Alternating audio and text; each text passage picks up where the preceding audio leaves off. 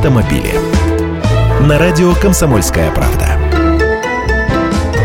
Здравствуйте. Вот любят же некоторые поднять пыль и создать шум на ровном месте. Это я сейчас о прошедшем в СМИ сообщении, будто себестоимость Лады Гранты составляет 55 тысяч рублей, а продают ее в 6 раз дороже. Даже приписали эти слова вице-президенту АвтоВАЗа Югу Франсуа Жерару Демаршелье. Мол, проговорился 51-летний топ-менеджер в разговоре с сотрудниками. На деле кусок информации был вырван из контекста. Это принято называть подтасовкой фактов проектов. Ведь речь шла об издержках конкретного подразделения завода на сборку машины, а не о полной ее себестоимости, включающей комплектующие, логистику, сбыт, рекламу и прочие расходы.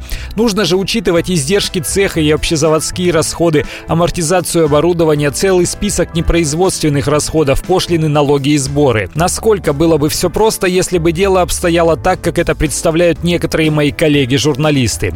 И я сейчас даже не АвтоВАЗ защищаю, который, кстати, кстати, разослал уже официальное опровержение. Просто автобизнес устроен иначе.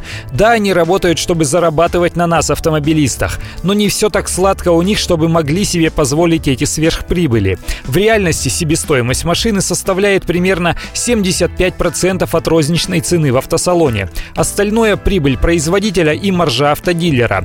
Но это, повторяю, усредненные цифры, а в каждом конкретном случае есть своя совокупность факторов. Сейчас, например, автосалоны во вовсю делают скидкой вплоть до 100-150 тысяч рублей. Стало быть, наваривают на этом еще меньше. Автомобили.